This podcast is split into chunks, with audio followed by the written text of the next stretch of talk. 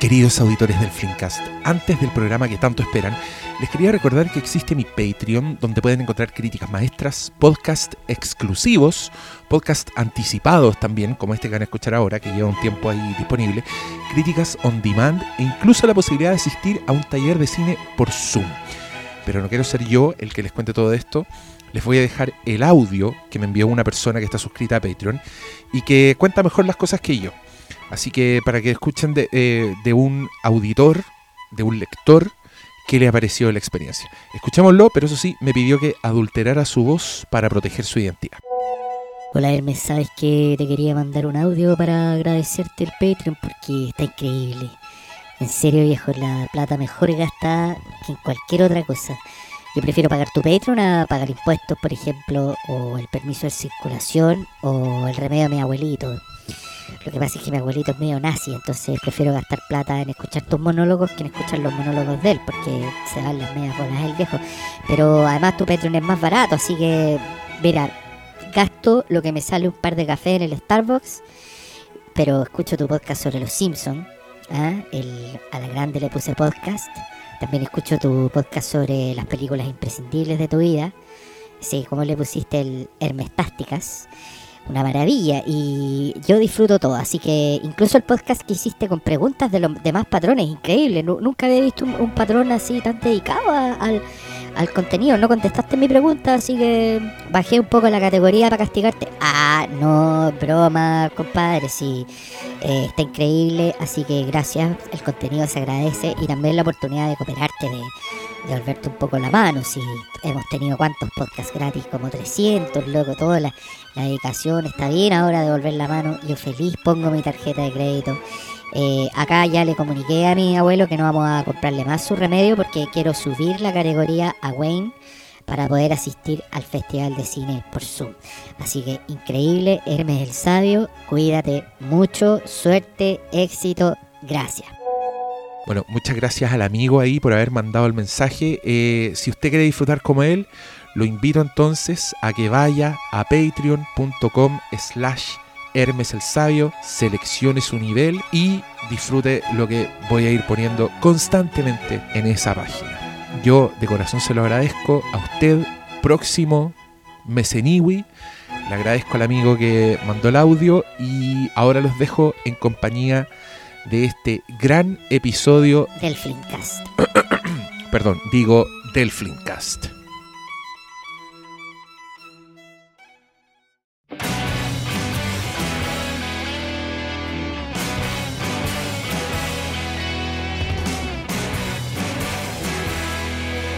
Bienvenidos sean a este elegante, carismático y eficaz edición del Filmcast. Cabros, están escuchando esa música, se están imaginando en sus cabezas unos créditos animados con naipes que caen del cielo, siluetas sensuales y situaciones de peligro.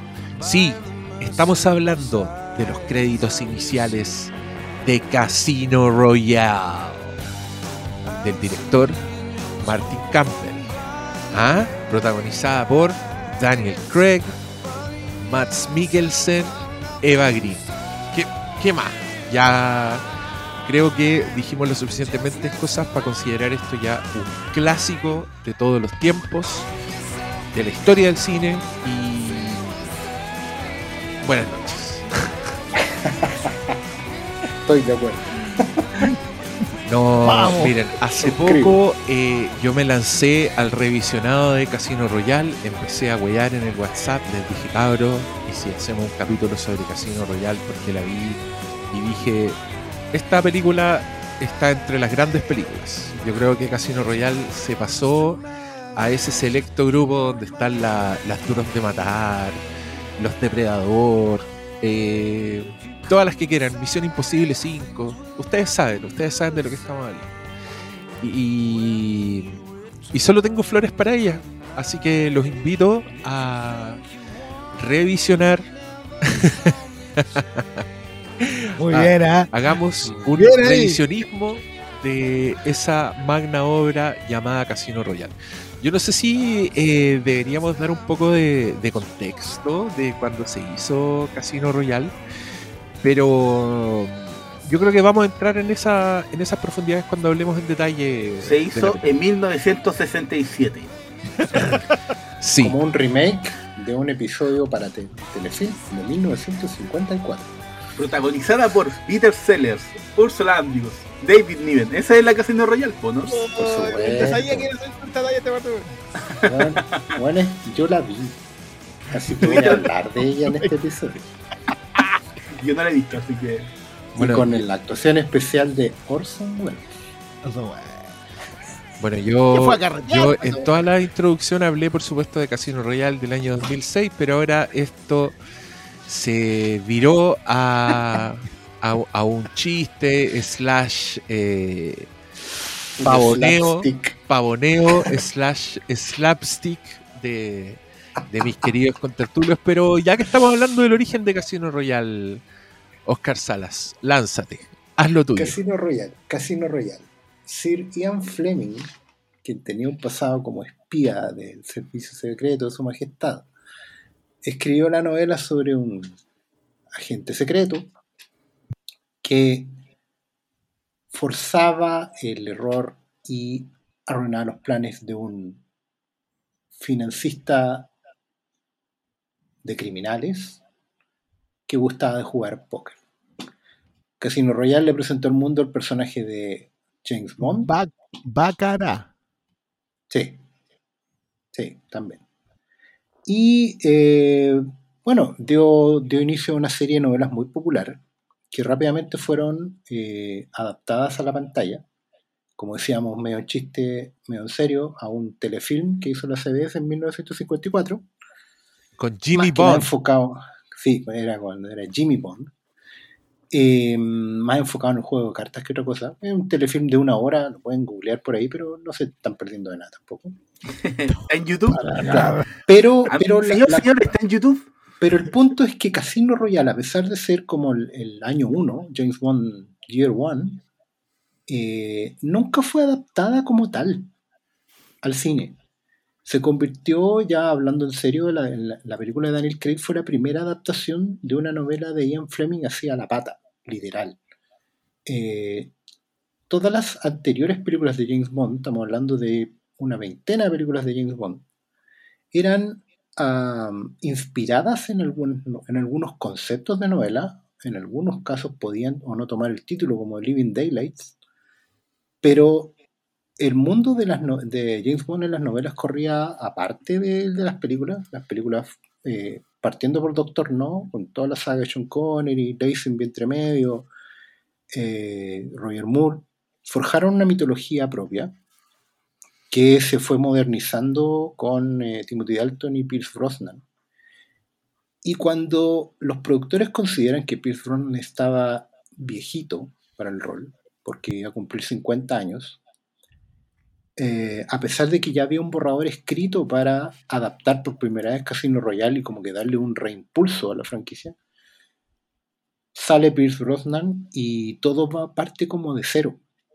Entonces Casino Royale no es solo un hito en cuanto a cambio de actor, sino que es por primera vez un cambio de timón. Eh, yo creo que está, podemos debatir si es una, es una em, es revisionismo o derechamente de construcción del personaje, porque es como el inicio de nuevo, es como una crisis infinita en James Bond y, parte todo de nuevo. Vaya a seguir, weón. Ese te lo merecía, ¿eh? nadie sabe que estamos grabando contigo. Eh, hay que tener en cuenta que. Nosotros sí. Oye, pero hay, hay, que tener en cuenta que igual eh, Casino Royale surgió después de un fracaso absoluto de la última película de Pierce Brosnan, que fue una respuesta directa a que después, después de eh, Diana Day ya no había cómo seguir con Pierce Brosnan. No, pero ah, no sé si tanto, pero lo que pasa es que bueno, Daniel Craig contaba en una entrevista que él le habían ofrecido el rol dentro de muchos otros actores que le habían ofrecido, como un tal Henry Cavill, un, un muy atractivo Sam Worthington, ¿te imaginas? weón? Em, Puta, el James Bond malo, weón. pero, pero el punto es que. Daniel Craig, Daniel Craig James había Bond dicho que no, leche. había dicho que no en un principio porque en ese momento la franquicia Bond de verdad estaba como... A ver, había una película que se llamaba Die Another Day. Eso es el título de una parodia de Saturday Night Live. ¿Cachai? Eh, es como James Bond bondeando O sea, ¿sabes quién, ya... quién era el. ¿Cuál? Dale. No, pues, otro candidato donde el fuerte era Carl Urban. Ese era el, el- el que no pudo por problemas de agenda y. Y entre medio estaba el Henry Cavill. Claro, pero a Henry Cavill lo descantaron porque era muy chico, tenía 22 años. Mira, Es, es rara esa historia. Pero el punto es que llegamos a eso, llegamos a, a una apuesta de todo o nada, de all in, ¿cachai? Y pago por ver tus cartas. Y se, se tiraron con todo. eh, y, y yo no diría que fue un accidente feliz, yo creo que fue, fue una oportunidad dentro de la crisis y, y se nota al ver la película. Es una película que, que tiene la oportunidad de romper con todo lo que se había hecho antes pero sin dejar de ser la franquicia. O sea, efectivamente al, al- al- al darles la oportunidad de hacer un reinicio a, toda la gente que se involucró en esta película, que no es poca, creo que aparte Paul Haggis ahí había dos guionistas más que eran como los que hicieron el grueso del, del guion. Eh, bueno, Martin Campbell dirigiendo y, y un elenco que igual eh, siento yo que, que tomó la oportunidad y echó el resto. Y creo que la película gana mucho con eso. Porque si ustedes piensan que es la película, ¿cuánto? ¿21?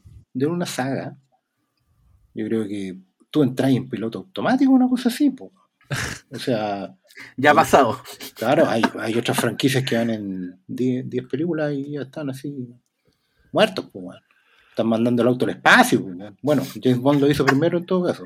Un rey que te mandamos salud. Y- James Bond fue primero al espacio que todos los demás, weón. Así que no Qué, terrible tener que colocar Moonraker como un referente superior a cualquier cosa, weón. y, y, y está Octopussy también. No, Ya, pero mira, perdón. yo creo que, el, el- lo que lo, en lo que falla reportar el pastor es en lo controversial que fue el casting de este weón. Yo me acuerdo. Uno de los en- primeros En troleos. esa de época, internet. sí, pues, en esa época ya había internet y era una weá como que todo el mundo decía, no, no lo voy a creer, porque, y yo también, mira, voy a hacer un mea culpa, yo voy a incluir en ese grupo, porque para mí Daniel Craig era el weón repugnante de Road to Perdition. Como que yo, ese, ese para mí fue la faceta más memorable de Daniel Craig antes de que el weón fuera James Bond. Yo sé que en Múnich sea- el loco transmite una energía muy James Bond que si lo viste en Múnich no debiera causarte ni, al contrario, debiera causarte entusiasmo que el weón sea James Bond porque le veía el potencial. Pero yo en mi cabeza Daniel Craig era ese weón que, puta, el, el Briones ah, me, me- me lo confirmará, ese personaje es como una limaña, es como un weón así que usa sus ojos azules para perturbar. Entonces yo no podía ver, era como que me dijeran que el nuevo James Bond iba a ser el, el malo de Green Mile. Así como un weón tan asqueroso que yo decía, pero, pero weón, ¿cómo? Y creo que todo eso se me pasó cuando vi el trailer. Porque en el trailer el weón estaba transformado en, en otra weá. Y no solo no. era, era un James Bond nuevo, era como un weón así que se veía más, más, más, más, más sufriendo por la weá que le estaba pasando. Que yo creo que era justamente el guatazo al que llegó Pierce Brosnan, porque yo me acuerdo de esa época, me acuerdo de esas películas, y lo cierto es que la weá era como un chiste, era como un señor así de, de cristal que se sentaba en un auto, apretaba botones y pasaban weas como un cohete, y salía Madonna surfeando en una ola culeada gigante de CGI, y era como una weá así ridícula, que no te tomabas en serio como película de acción. Que, Diego, Diego, diga, perdona, pero tengo que decirlo. Lo haremos solo porque era Remington Steele. Sí. Re- weón era Remington Steel. Entonces, era una versión tan fome, weón. Para mí era muy poco atractivo James Bond. No me, no me podía importar menos la weá. Entonces, cuando sale esta Casino Royale, que yo creo que también viene de una época el año anterior Batman Begins había roto todo, a, todo el mundo le había gustado. Y lo que hacía Batman Begins era como un eh, llegar a los hitos de la historia de una forma más realista, como más, más actual, si queréis, como con menos fantasía. Y creo que esta James Bond se dedica a hacer lo mismo, pero de una forma mucho más elegante y exitosa. Porque a mí me pasa que todas las weas de. mm, eh, es terrible, pero to- todas las cosas que son como comillas prequelitis, un poco llegar a un punto en que el momento I'm Bond, James Bond, que es como su frase característica, que acá se tomen toda una película para llegar a ese momento, a mí me funciona completamente, me, me despierta un- una fascinación por James Bond que yo no tenía, porque yo reconozco que siempre he visto muy de lejos James Bond.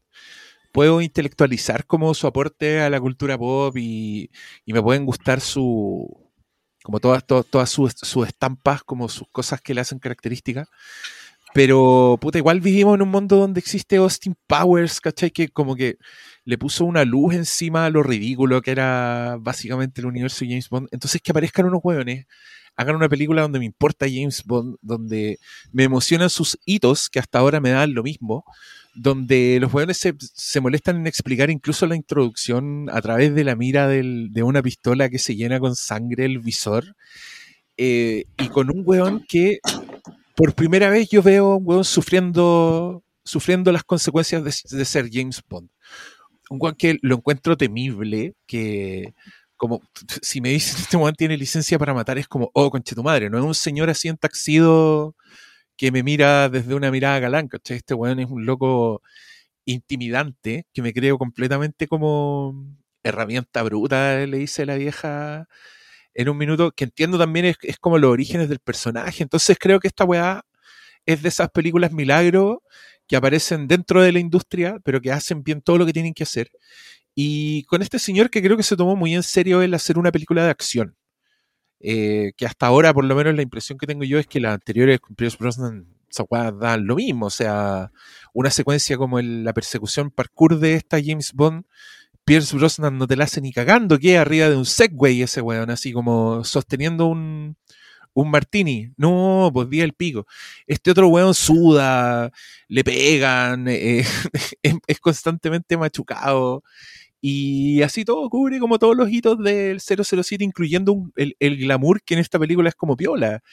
Eh, no tiene el auto bacán que uno le conoce, pero vemos que lo obtiene durante la historia. Eh, Llegamos al momento en que el weón se prueba un smoking y es un momento importante, pues me estáis weando y la weá funciona. Y, y tú así como sentís como, oh, el weón se puso el smoking. Que yo, insisto, son weas que nunca pensé que iba a sentir viendo una película, porque para mí James Bond era una weá, era Remington Steel haciendo weá con Holly Berry, no sé qué chucha. Entonces, y, y- y ahora en, en el repaso también debo decir que me dio demasiada felicidad la weá. Le recomiendo a todo el mundo que vea Casino Royale. No sé, te- es, es película que te cura el coronavirus porque el weón anda viajando. eh, hay muchas escenas con mucha gente en la calle, en, en- en Europa. El casino, toda la weá. Encontré que, weón, todo en la película era, era entretenido, era digno de ser mirado, o y si era una secuencia de acción, era una secuencia de acción a toda raja, y si no era Max Mikkelsen siendo un weón que sangra de un ojo blanco, me estáis weando, la weá perfecta, Ahí tenés villano, weón. oh, la weá buena, no, eh, tengo puras flores para Casino Royal, pero ya hablé mucho, así que hable alguien más. Bu- bu- buenas noches, yo quiero entrar de. Ah, buenas noches, chao. Se dijo todo. No, yo, quiero, yo quiero entrar de una hablando del elefante en la habitación de Casino Royal con cara de Matt Damon. Porque siento que es imposible hablar de Casino Royale sin hablar de Jason Bourne. Yo, yo sé que baja el ánimo, pero la existencia de Bourne es la que explica Y una éxito. carrera en parkour. Yo, yo- yo sé que acá fue. Primero, Jason Bourne es una imitación de James Bond. Entonces, lo que hace, que es una cuestión muy rara, lo que hace Martin Calmer con Casino Royale es reconocer que no podías andar acomodándote la corbata debajo del agua en un auto lancha, po. Ah, si ya existía True Lies. ¿para qué más? Claro, o sea, no podí ir a la parodia, tenéis que ir a la que sí hizo, perdón, a la que sí hizo la deconstrucción. Y tenéis que referenciarla, pero no imitarla, porque no puedes imitar algo que te copió a ti. Mm. Les pasa O sea, con Batman eso- eso- también. Y, y claro, En la, en la película Sí, con el. Javier Bardem, pues que es toda Dark Knight la weá, que también es, es ¿Qué- chistoso porque James Bond era referente para la construcción de Batman. Y que y de ahora, Nolan, claro. ¿qué estáis haciendo? Sí, pues de Nolan, pues sí. Y, y- y- no, no, no, es que, es que yo, yo lo encuentro súper meritorio, y lo he comentado, a mí me parece un- una mirada que puede, puede parecerme o no, pero una mirada que está, entonces está bien. Creo que cuando hablas de Batman Begins también tiene mucha razón. Eh, hay que echar en la colación a Layer Cake, que es donde yo creo que ya, si es que había alguna duda de que tenía que ser Daniel Craig para los productores, esa la deja despejada. Eh, no por nada la portada era él apuntando con una, con una arma con silenciador. Claramente era un, un referente al respecto. Eh, con, un, con un cabro que no. Que claro, tú, a ti tú te acordás de inmediato de, de Road to Perdition. Yo me acuerdo de una cuestión bien turbia que se llama Love is the Devil. ¿Ya? eh, que cumple el, el clásico de lo primero que tienes que hacer es una para gays. Eh, con, que la dirige John Maybury, eh, pero yo la vi solamente porque tenía música de Ryuichi Sakamoto y ay, ay, ay, mamita. Pero esa es con la Tilda Swinton y Derek Jacobi, que es sobre Francis Bacon. Y eso era donde ya el tipo se había lucido, también salía por ahí en Elizabeth, o sea, no era, no era completamente desconocido, era desconocido para el, el gran público nomás. O sea, para el gran público, este weón era el, el segundón de Lara Croft Tomb Raider. Eh, eh, ¿Cachai? Sí, ese, yo- era, ese era- sí, po. ese era Daniel Craig en el año 2006. Igual yo me acerqué más a esta película porque. eh, por el director. Eh, mi película favorita de James Bond pre-Casino Royale era eh, GoldenEye. Yo obviamente no va a faltar alguno que dice, ah, malo culiado, tú jugabas el juego de Nintendo 64 cuando chico, por eso te gusta. Sí, por eso era. Sí. Pero también lo me dicen gustaba. como si fuese malo. ¿Ah? Lo dicen como si eso fuese Sí, algo como malo. si fuera algo malo. No, eh, a mí me gusta mucho hasta el día de hoy Casino Royale. O sea, GoldenEye. Eh, creo que es la que más me he repetido de James Bond eh, en general. Y cuando se anunció que Martin Campbell iba a volver, eh, a mí me llamó la atención porque GoldenEye fue también una especie de pseudo reinicio de franquicia en términos de cómo venía siendo la tradición y cómo impulsó el personaje adelante, aunque después se desinfló a puros peos con la siguiente secuela. Pero a la hora de llegar a Casino Royale, a mí lo que me sucedió fue que para mí este era un James Bond como nunca antes lo había visto. Y que lamentablemente nunca más lo he vuelto a ver, porque aunque me gusta mucho Skyfall, creo que las cotas a las que llega Casino Royale nunca se han vuelto a repetir en, en la franquicia. Entonces, y muchos lo han tratado de, de rescatar de mala manera. Hay, que- hay que recordar lo que sucedió con la que viene justo después de esta, que es la que filmaron acá en Chile con y pasó de esa el alcalde. Quantum of Salas. Pero esa película es como tomó todas las malas lecciones de Casino Royale. Y así, todas las siguientes no han sido como esta película que era como un James Bond que me presentó algo que nunca había visto en la franquicia. Y creo que enfrentarse a Casino Royale es eso, es ver a no solo a James Bond desde otra mirada, sino que también tomándolo como nunca antes se había abordado a un personaje que había quedado como básicamente un estereotipo de sí mismo, eh, como una mueca eh, lleno de eh, líneas que de líneas y de puntos que se debe seguir.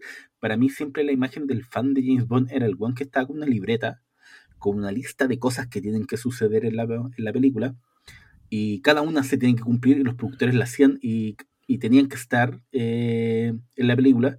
Entonces, esta película no, hacía su propia cosa y creo que eso la hace destacar eh, primero en, en lo que respecta a, a James Bond como franquicia y después también a Casino Royale en el género de acción, que creo que es superlativo lo que lograron con Eh, esta película. Ese, ese para mí es el punto, el punto en donde haría que empezar esa, porque de verdad que. Es que ahí para mí comienza la conversación.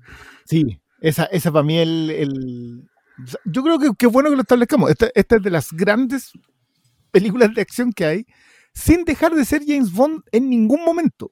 O sea, esta es una película que tiene inicio terminando una misión, pre-créditos animados, eh, los créditos. Lo único que no tiene clásico de Bond, clásico en el sentido que es, es conocido, es Q, que tampoco es que sea esté en el origen. Así que también está bien que no sí, esté. ¿cachai? nadie está de menos esa weá. Eh, Sí, pero, yo creo una, cosa, una cosita, lo, lo que hace mm, Martin Campbell no, no deja de tener tremendo mérito. Yo creo que al hacer los listados de las mejores Bond, yo sé que hay mucho romanticismo por las anteriores, mucho. Sé que es, es apreciable, yo no tengo ningún problema con reconocer que Doctor No debe ser una de las mejores películas de James Bond. Pero yo me quedo con GoldenEye mm, Casino Royale antes que esas. Quizás por ahí una de las dos de Timothy Dalton, que, que- que creo que llegaron antes de tiempo. De, de hecho, creo que el- si hay algo que me deja claro Casino Royale es que Timothy Dalton vino antes de lo que debía hacerlo. Sobre todo la que. mm, Sobre todo License to Kill. Pero señor, señor, señor, ¿quién es Martin Campbell? ¿Quién es Martin Campbell? Martin Campbell es director de una joya llamada La Máscara del Zorro. otra que voy a defender. Yo también, Eh, a mí me gusta.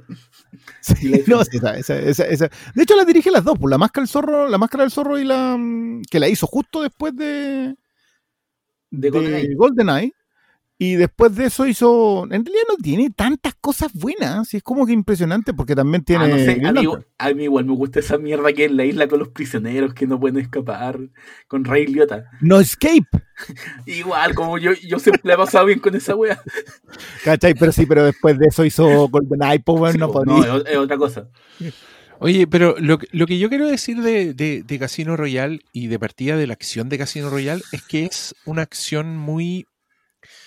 Es esa acción de superproducción, pero que tenía buen ojo cinematográfico.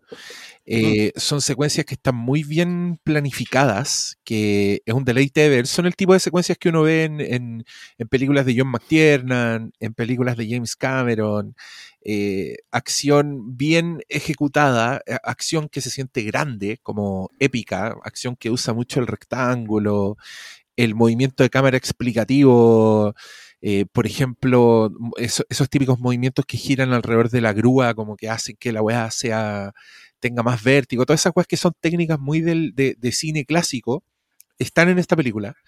Y por eso eh, yo encuentro fascinante el salto que hay de, de esto a Quantum of Solace, que es la secuela, que en mi opinión, Briones, es cuando Jason Bourne llega a contaminar eh, a James Bond así literal, porque creo que esa película quiere replicar el estilo, no, no solo de Bourne, sino Mm. que de Paul Greengrass, que Eh, ese eh. igual le hizo mucho daño al, al cine de acción, para los que nos gusta la acción Sí. tradicional, así planificada, clarita, donde la Muy gracia cierto. es que tú entendís la geografía y entendís dónde están los personajes y de ahí se genera la tensión.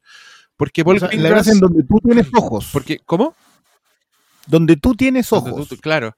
Eh, Claro, porque porque no el. Paul Greengrass se fue por el lado de sacudir una cámara y desorientarte, como para hacerte parte del caos. Que puta, al weón igual le funciona y lo nominaron al Oscar al mejor montaje por esas películas, lo, que, lo cual a muchos los desconcierta.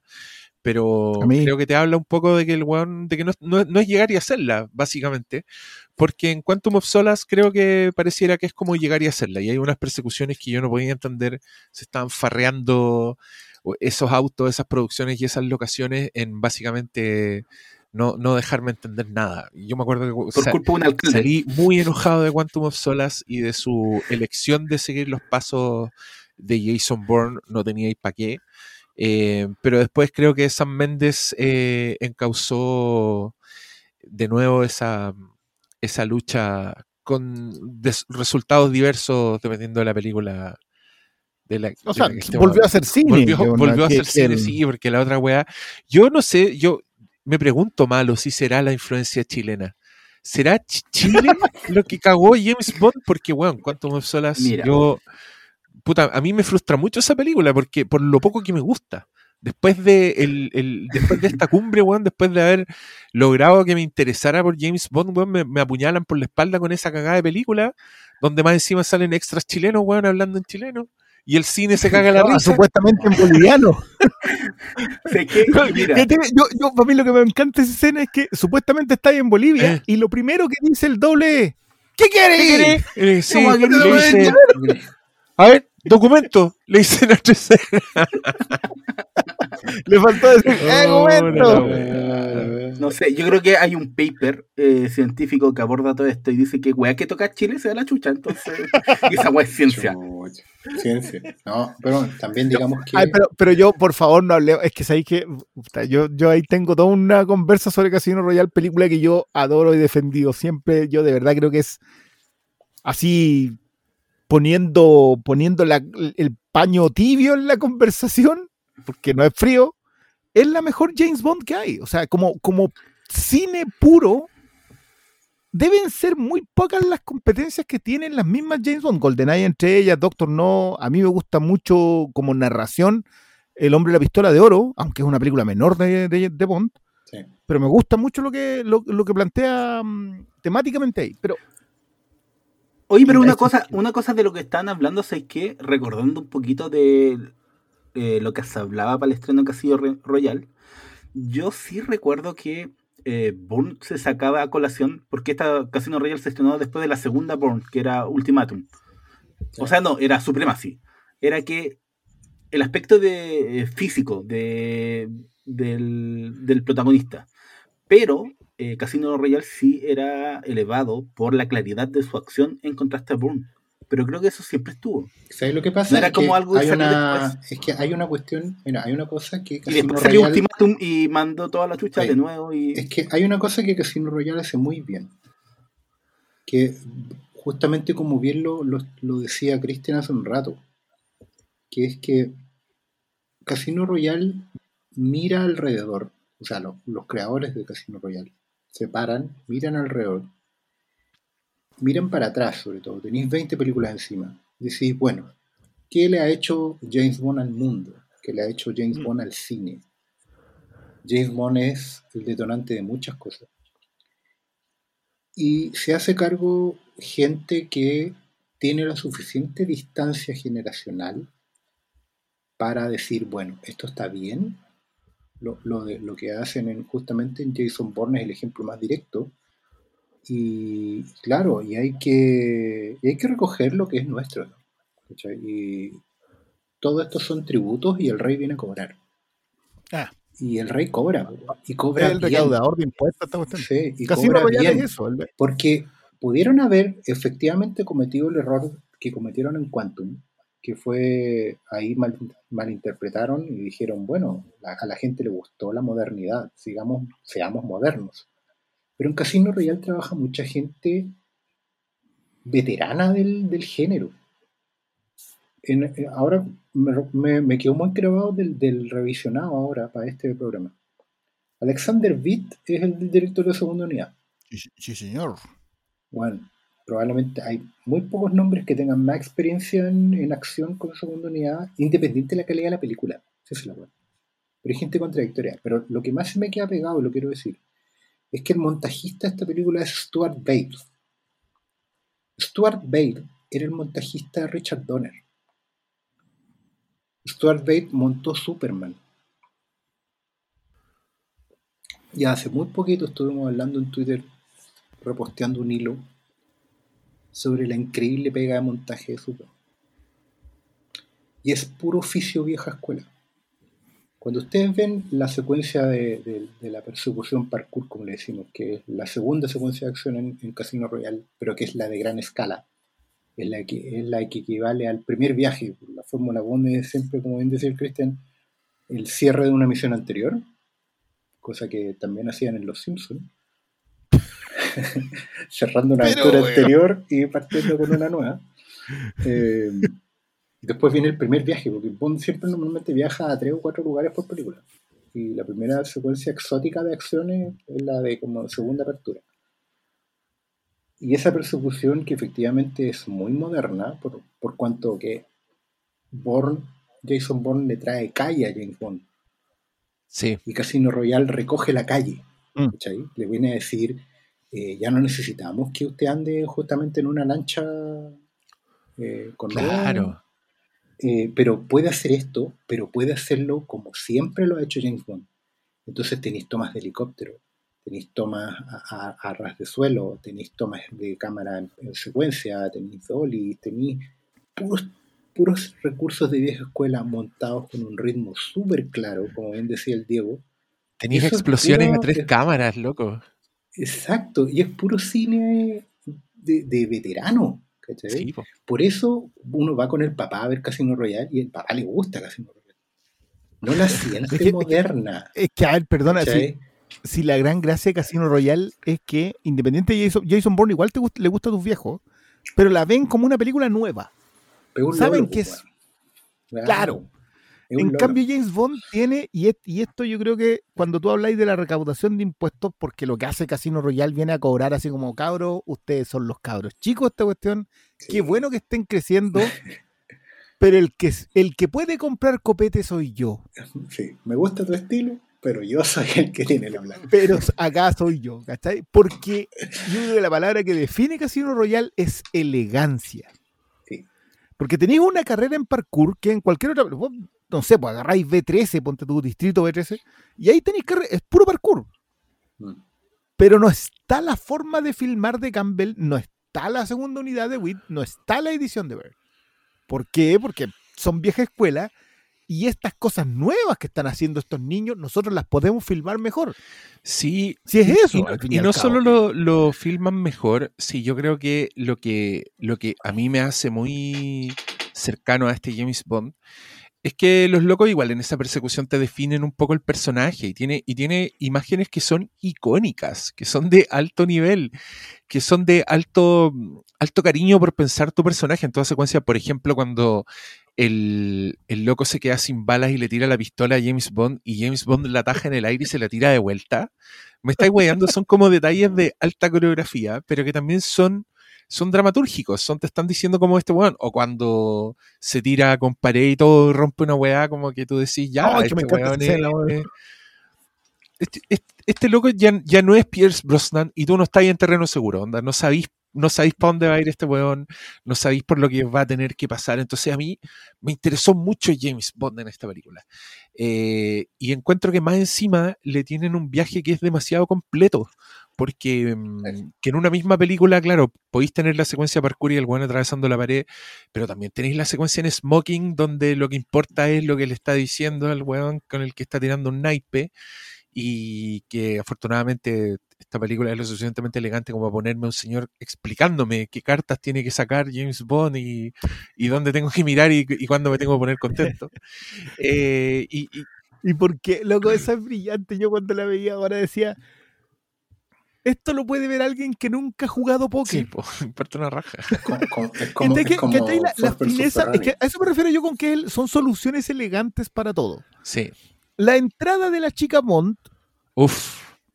Cualquiera Oye, de para, para, que haya- Yo me quiero, los quiero, nos quiero felicitar porque llevamos como una hora y recién vamos a entrar en, en lo que nos convoca. Estamos Es lo muy, a lo muy deconstruido, muy deconstruido. sí, Sí, estamos- ya, estamos aquí muy- yo, quiero, yo quiero que de- definamos cuánto podemos eh, babear por la señorita Green sin que nos funen. ¿Cuál es el límite? yo, yo te voy a decir Vamos. el tiro, yo te voy a decir el tiro. No hay, no hay mujer que no vaya Sí. a estar dispuesta a babear con nosotros por Eva Green. Sí. Oye, es que en esta, en esta película que se pasó. No hay problema. No es la. Henry Cavill, es nuestra Henry Cavill, para el resto lo, lo- lo que pasa con Eva Green. Así que yo creo que no tenemos problema con esto. Pero yo quiero, quiero ir, mira, incluso le voy a hacer el quite a la presencia de Eva Green en esta película, solamente para decir lo maravilloso y elegante que es la solución de su entrada. Las chicas Bond, para cualquiera que haya visto cualquier otra película, miren las anteriores de Pierce Brosnan, miren la entrada de Ursula Andrews, etcétera. La irrupción de la chica Bond siempre ha sido impactante visualmente. Y acá esta mina entra, no visualmente, aunque sí, pero no visualmente. Entra, tira el bolso y le dice, yo soy el dinero, y la expresión de Bond es cuando nosotros vamos al viaje de Bond, que es lo que tú decías ahí. Empieza siendo un buen soldado, pero un instrumento romo, como también lo define la dama Bond. Y de a poco vamos cosiéndole el traje desastre perfecto. Y, y la respuesta es uno de esos primeros momentos. Every penny of it. O sea, cada centavo del dinero es usted, mijita. Guacheta. Pero dicho con elegancia. Sí. Ese, ese es piropo. No, es que en esa secuencia que más encima en un tren, entonces la weá como que te evoca el cine más clásico. Puta, es, es Hitchcock esa weá, ¿cachai? Es como, es el nivel. Y también yo creo que ahí Sí, se notan las lucas de llevar señores guionistas ganadores de Oscar, porque ya, digan lo que quieran de Paul Haggis, pero el weón tiene una weá y tiene oficio de escritor, de, de guionista. Entonces esta película tiene muchos one-liners, muchas frases así memorables, intercambio entre dos personas, diálogos que se quedan que se quedan muy buenos. Los- todos los diálogos con Judy Dench son así, wow, fineza. Cada línea es una weá muy pensada. Claro. em, Si estáis escribiendo para Judy Dench, Sí, po, mismo, y que- y, que- y- y son, y son grandes placeres, po, weón. También, incluso la- los, los intercambios entre la gente elegante cuando dan las reglas del juego, por ejemplo, todo es como. Puta, a mí todo me pareció un goce en esta película en distintos niveles. Y lo que sí reconozco que creo que Eva Green no está muy cómoda con los piropeos del señor Giancarlo Giannini, que no sé si se acuerdan, pero una época en que ese viejo culiado salía en todas las películas. Sí, po. Él era, era como el actor internacional invitado. Sí, pero aparecía en todas las weas y siempre era lo mismo, era como un viejo así, uh, medio cool. Pero mm, Necesitamos un buen extranjero. Trae este ese weón de Aníbal. sí, ahí está. Era el inspector Pazzo, Patsy. Oh, Patsy. sí. No, yo- yo- pero, que- pero quiero volver un poco la- la- a, a- a las soluciones elegantes, porque ¿cachai? que cada una es una, es una solución elegante. El villano es un villano de caricatura Bond. Le sangra un ojo. Es una maravilla ese weón. Pero está lo suficientemente bien solucionado para que nosotros entendamos que lo que hace, cómo lo hace y por qué está en peligro lo que hace y por lo tanto el estrés que tiene. Vamos a tener que llegar a la conversación en si su salida eh, es una solución elegante o no, pero creo que en general toda esta, esta película tiene el equilibrio perfecto entre acción brutal, ni siquiera vamos, yo creo que vamos a tener que llegar sí o sí a la pelea con los negros en la escalera que hay ahí, mamita, a machetazo. Esa funciona, pero Buenísima. tremenda, de nuevo, muy bien filmada. Y con la Eva Green entre medio gritando Y- y participando. Y con la Eva Green entre medio en, en- en la coreografía de ese Sí, esa weá es alta coreografía, me encanta lo, lo integradas que están las locaciones, siempre en las secuencias de acción de, de, de, de esta Y de película. nuevo lo lo- sí, lo que tú decías a propósito de la dramaturgia, yo, yo, yo sé que acá voy a, voy a entrar en terrenos medios complejos, pero a mí me pasa con la acción, con las buenas películas de acción orientales del último tiempo, eh, particularmente, por ejemplo, The Raid, en que yo siento que no hay dramaturgia en su acción. Gente pelea porque oriental. En cambio acá, y en varias otras de esas joyas, siento que la integración del, de la trama en la secuencia de acción me funciona. O sea, yo veo, veo cambiar los estilos de la forma de actuar de Bond en función de la secuencia. O sea, si tú compráis la secuencia de acción del parkour con la secuencia de acción en el aeropuerto de Miami, que es muy Bond, con la secuencia de acción a machetazos en, el, em, en la escalera, son secuencias de acción que van definiendo a Bond. En una va por perseguir un objetivo, en otra por salvar gente, por detener un atentado terrorista, y en la otra por salvar a su interés romántico. Entonces todos van aportando a lo que termina siendo Bond. Eh, Sí, sí, es súper bueno eso lo que estáis diciendo porque para aterrizarlo es como que el primero es el- ese primer eh, Bond de parkour, digamos, es el pre-Bond. Eh, hay una entrevista de Daniel Craig donde él dice que su principal enfoque del personaje, una vez que ya había tenido el guion y entendía que era un tipo que recién había obtenido el estatus de agente doble cero, em, que él cuando filmaron Múnich, en el set había agentes del Mossad, gente real. Y la forma en que esos buenos funcionaban, se separaban, ¿cachai? Cómo miraban todo. Es la, es la postura que él tomó para Bond. ¿Cachai? Son guanes que no son máquinas, pero son full eficientes. Son tipos que están así como desprovistos de cualquier emoción mientras cumplen el trabajo. Eh, y claro, ese contrapunto con el James Bond superhéroe, Roger Moore, eh, Sean Connery del aeropuerto, para no olvidar, que eso es lo que más me gusta de esta película, para no olvidar que igual es Lazenby en algún momento, cuando está de verdad enamorado. Sí. ¿Cachai? Porque ese es un, ese es un hito de la, de la saga de Bond que todo el mundo pasa por alto en general. Porque Bond es como es porque le pasó algo. ¿cachai?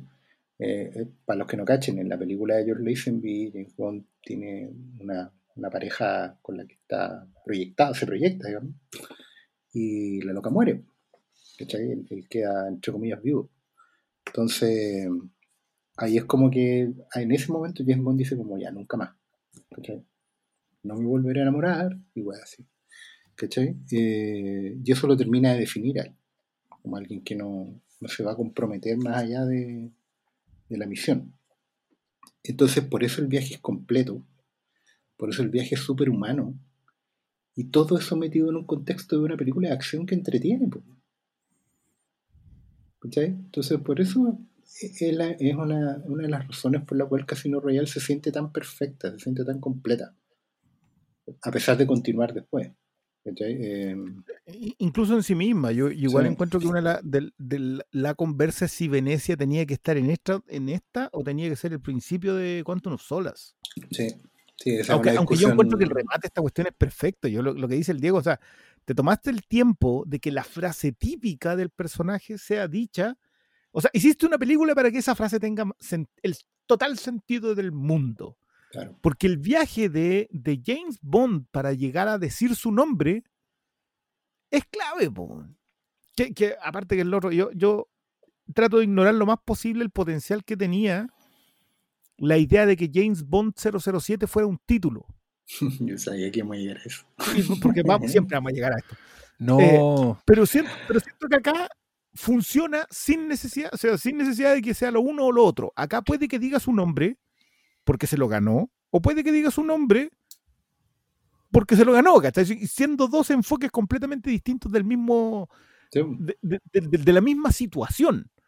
Eh, pero es, brillante. Yo, de hecho, ahora cuando la vi de nuevo, sabía lo que venía y dije, de verdad hiciste esta escena gigante, justificando toda una película tremenda para que la postura del personaje que estás viendo no tenga nada que ver con el tipo que estaba en Venecia, pero sea la consecuencia obvia de lo que pasó en Venecia.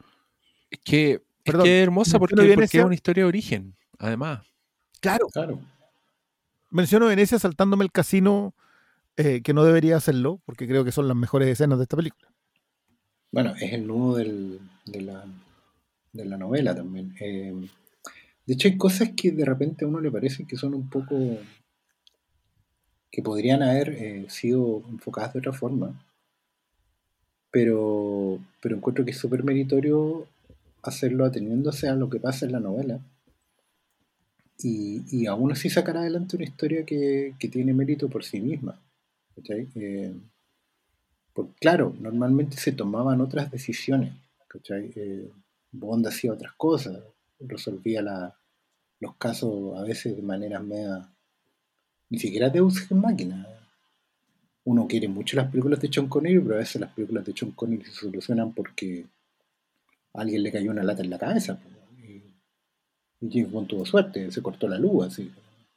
Muy sacadas de la raja. Em, pero aquí no.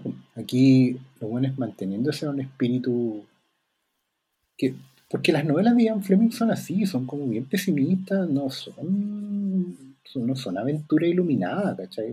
James Bond no es un, un, un faro de virtud, un héroe a imitar. Es un tipo con muchos grises. De hecho, yo, yo siento que los cómics de Warren Ellis de James Bond encapsulan muy bien ese espíritu, Mm.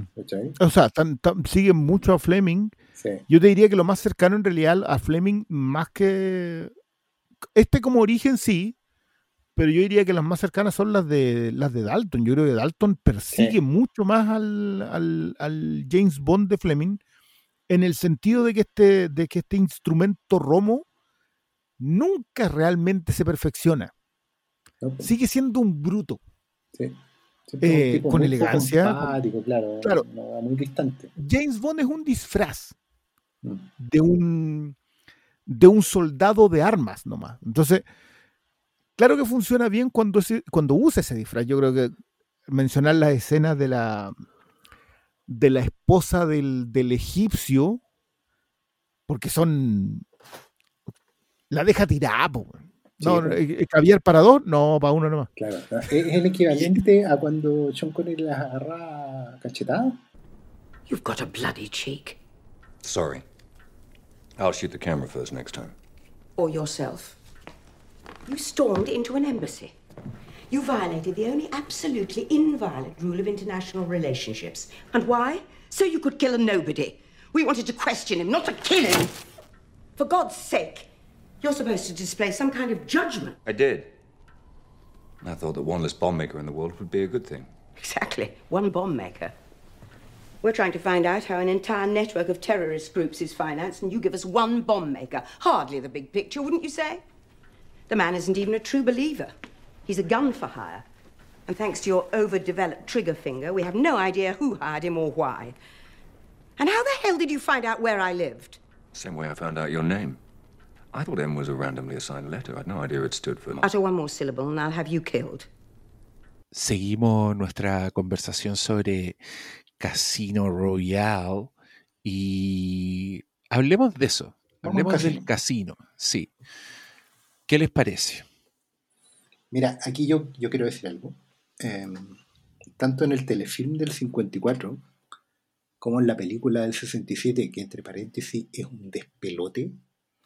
Ustedes van a la enciclopedia del libro gordo de Petete, buscan despelote y sale una ficha de esta weá. Esta weá tiene cuatro directores, creo, o quizás más. Y se nota. Si cada uno filma, puro están puro weando, filman un segmento, traen actores de otro lado, porque la premisa es como que todos son James Bond. ¿Cachai? Eh, se supone que David Niven era James Bond y está retirado y lo, lo fuerzan a volver a entrar porque su sobrino, que es Woody Allen, eh, andaba dejando por escagada diciendo que era James Bond. Como siempre. Eh, hay- en- otra parte estaban entrenando unas agentes femeninas eh, cuyo nombre clave era James Bond. Bueno, pero obviamente la única escena que tiene coherencia alguna es la del casino, porque es el enfrentamiento entre el agente, que es Peter Sellers, y Le Chiffre, que es Orson Welles. Y, y es lo único que tiene en común con Casino Royale, en que hay un enfrentamiento entre dos facciones que están apostando literal por el destino del, del mundo, del mundo libre, en una analogía de la Guerra Fría que es muy elegante, muy hermosa, y, y que también pone en perspectiva el nivel de la amenaza. Eso es lo que, lo que a mí más me gusta del casino, porque todos están jugándose algo que es serio a nivel macro y a nivel personal. Así como Bond está apostando no solo la misión, sino que otras cosas que están en la trama. Le Chiffre también tiene una, una espada de Damocles sobre él, porque él no es la cabeza del mal. Son ejecutor versus ejecutor en un movimiento que va a marcar el- la balanza de poderes mucho más grandes. Entonces, esa, esa manera de enfrentar las fuerzas eh, siento que es súper atractiva porque es, por un lado es deportiva, en el sentido que son dos tipos midiéndose todo el tiempo, con altos y bajos. Eso lo hace emocionante para el espectador. Pero también eh, tiene consecuencias en relación a lo que hablábamos antes. Y, y eso siento que la hace muy cercana y muy humana al mismo tiempo. Yo, yo voy a recoger de ahí, porque creo que la los villanos Bond tienen el gran defecto de ser villanos Bond. Es, es muy raro que tú veas un villano Bond que tú digas, ah, este era un peligro. para ir". No, el loco es dueño de un satélite. Eso, eso es todo lo que hace. Y son, y son muajajaja y tienen un gato, ¿cachai? No, como que no. El, el mandíbulas es más un villano Bond en el sentido que se enfrenta físicamente a Bond. Claro. Pero la idea de colocar a alguien al frente que te funcione como un rival intelectual primero y que sea un peligro a la vez es súper difícil de conseguir en un villano Bond. Yo le chifre, independiente de su salida de nuevo, creo que es uno de los villanos Bond al que mejor se, se tiene que enfrentar al nivel del- de la frustración de recoger un cuchillo de mesa para echárselo, porque el otro le hizo la jugada en donde lo mató. O sea, no. Aparte que tiene esa, esa magnífica frase, esa última mano casi me mata, que se merece aplauso aparte. La idea de la, mm, del bluff que hace el Chief es probablemente el corazón de la mm, de Casino Royale como historia de enfrentamiento. O sea, te crees que eres tan bueno, pero no eres tan bueno como un buen villano. El buen villano te puede medir, te puede, te puede controlar y te puede controlar con las cartas en la mesa. Y esas secuencias, las tres secuencias de apuesta importantes que tiene eh, Casino Royale, que, de nuevo yo aplaudo la solución elegante de que, de que le tengan que explicar a la contadora cómo se juega a póker. Que eso es prácticamente imposible, pero igual te la compráis porque, porque está bonito y, y es buena la pasada. Y, el, y cómo funciona la mesa, este japonés de coleta, el, el gordo gigante, la gran entrada de- del hermano del Angle. Que, que claro, tú sabes que no está ahí para estar apostando tampoco nomás, pero es, es muy... Es, Felix Leiter es un gran, gran personaje de Bond. Y esta entrada es tremenda. Después termina siendo cualquier. Pero esta entrada es una muy buena entrada. Eh, pero le chifre al frente, luego y Mikkelsen que tocándose los dedos, tocándose la 100 con los dedos, ya es gigante. Ni te digo, ni te digo que le sangre un ojo. Solamente eso ya lo, lo hace funcionar como un, como un gran, gran villano. Ese, ese sudor como en el pelo, ese nerviosismo constante, como que sientes que siempre es pura ira metódica con las cartas en la mesa. Y, es muy repulsivo, sí, es como, es como grasiento el weón. Tiene, est- está muy lustroso siempre. Entonces creo que hay como un deleite en mostrar, en mostrarlo así, como una limaña que está pensando weás, como. Y, y Max Mikkelsen es, es tan entregado en todos sus papeles que el loco se hace muy invisible. Y es heavy porque en su momento quizás no lo noté, ¿cachai? Porque no lo conocía tanto. Eh, era la primera vez que aparecía en una en, en un- en una superproducción. Creo que había hecho muchas cosas en, en sus tierras natales. Con, ya había hecho la weá con Winden Refn, ¿o no? Sí, po. No, no, no. Había hecho Pucher, no había hecho Valhalla. Esa, esa. Pero esa, esa weá igual era conocida, como que tenía un cultillo. Las, Pucher son. Sí, pues tienen, tienen su culto y todo. Son, son reverenciadas en ciertos rincones oscuros. Pero no, le chifre, weón. Entró. Eh, Ahora, claro, entiendo que la- esa salida poco ceremoniosa a la que hemos hecho referencia tiene que ver con la novela, con qué pasa eso en la novela, no sí, sé. tiene que ver Yo con me- la novela, porque, eh, perdona, pero es que es una, una fórmula de, de Fleming, en el sentido de que hay un- siempre un villano como que no es voz final. ¿Cachai? Claro. Está, está esta existencia de lo que es Spectre, ¿cachai? Eh, o para los que han visto la otra película, pasar por Blofeld necesariamente. ¿cachai? Eh, Bond siempre se va a encontrar con que el que él cree la amenaza final, el, el Doctor No, por ejemplo, no era una amenaza, no era un boss final. El Doctor No responde a un poder mayor. Entonces, eso obliga en el fondo a que el villano tenga que salir de manera media intermedia. Que es una lata porque, no, eh, Sí, de repente... es que acá, es que acá yo creo que tiene que ver con un tema de ejecución, mm, literal, de la salida.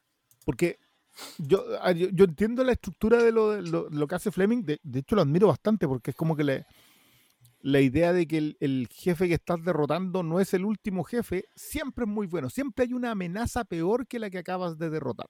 Eso, eso mismo funciona.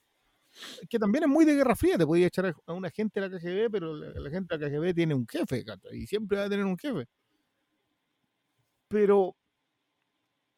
Y, y- ahora viéndole también es una de las cosas que tibiamente voy a decir que no me, no me termina de funcionar. Aunque la ejecución de la escena no está nada mal, porque es muy desconcertante para el personaje. O sea, por más que, por más que de hecho después le llama la atención M al respecto, de por qué crees que estás vivo. Si se, echaron al chifre delante tuyo porque, porque ya no le importaba a su jefe, ¿por qué estás vivo tú? Eh, pero en la película no lo entiendes. Le Chifre lo tiene a merced absolutamente. Quiere recuperar sus lucas porque pff, esa plata cualquiera. Eh, pero es una, es una salida que, que no sé si era la solución más elegante en una película que está sobrecargada de soluciones elegantes. Es quizás lo que más llama la atención. Entiendo que sea una solución en relación a Fleming, pero se siente un desperdicio, creo yo. Pero es que igual a mí me llama la atención, eh, inevitablemente uno cuando habla de James Bond siempre vuelve para lo que fueron las películas anteriores y en la época de Brosnan las resoluciones de los últimos actos siempre tenían que ver con weas tecnológicas que iban a poco menos que causar el fin del mundo. En GoldenEye teníamos la, el, este satélite eh, súper poderoso, en la siguiente era un loco de las noticias que tenía un, un barco indetectable, después metían un submarino nuclear y después en la, en la justo anterior de Casino Royale era un, eh, si no me equivoco, era un satélite que reflejaba los rayos del sol. No la veo hace mucho rato la, la última de Brosnan, pero era como No, una no wea creo muy, que sea tan terrible eso. era muy descabellado y eh, a mí lo que siempre me gustaba de Casino Royale es cómo aterrizaba todo y obviamente todo lo del casino te, te muestra un escenario que contrasta completamente con lo que venía siendo la tradición de James Bond para toda una generación. Eh, entonces, de, de, ese puro eh, de ese puro punto de vista a mí eh, no me molesta para nada como las resoluciones que sucedan como con Leche Frey y, y, y, lo que después dejan abierto con Mr. White para adelante, ¿cachai? Como que viendo lo que venía haciendo James Bond hasta ese punto, a mí hasta lo agradezco. Y le digo, gracias por, por darme algo. Por aterrizar. No, por aterrizar, ¿cachai? Y a, aunque he aterrizado con. ¿Cuántos? No me acuerdo cuánto está en juego en, en, en, el torneo, como 150 millones de dólares. Era como. Está aterrizado. Estas lucas no las vamos a ver jamás, pero. Pero, pero también esa es la otra cuestión que te funciona, porque la dimensión de la cantidad de dinero está en la mesa y, y te llegáis a. Y, y, loco, le deja de propina al croupier 500 lucas verde. Esa es la propina, boomer. Oye, a mí hay algo que, quiero decir, que me pasa con la salida del Chifre, que, puta, en su momento yo me acuerdo que me frustró y me dio rabia la weá, pero creo que eso es parte de... Porque es, es tan buen villano, ¿cachai? Como que queréis que el weón dure hasta el final, no sé. Pero igual hay que decir que Casino Royale tiene una estructura bien poco tradicional. De hecho, después de la muerte del Chifre tiene toda una etapa que es como una luna de miel que tiene el weón, que, que pareciera que es un, final feliz, pero que tiene un par de giros que termina en, en, en, en, tragedia prácticamente. O sea, lo que pasa con ese, con esa weá que se está hundiendo y el destino final de Vesper, toda esa weá es, es muy operática, es muy grande, pero viene después de este falso final feliz, entonces como que finalmente la salida del chifre era, fue una de muchas weas que yo no esperaba pasaran de esa forma en ese momento, ¿cachai?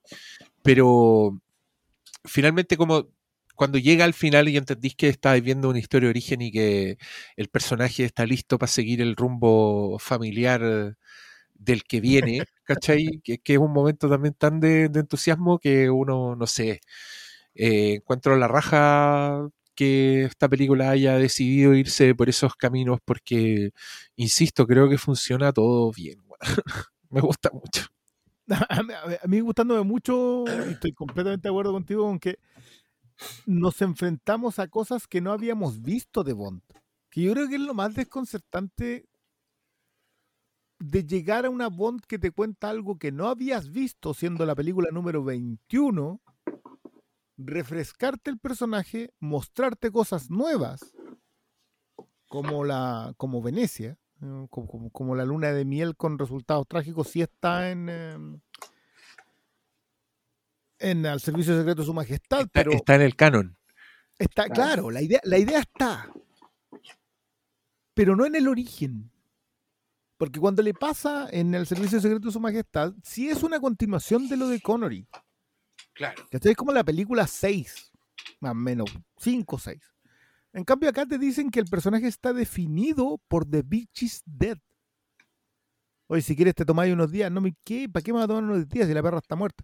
Loco, es, esa, es, esa forma de pensar que, que está nacida del dolor, que está nacida de la angustia, pero que a la vez define un personaje que después está muy elegantemente vestido para atravesarle la pierna con una bala de 9 centímetros a alguien, ¿cachai?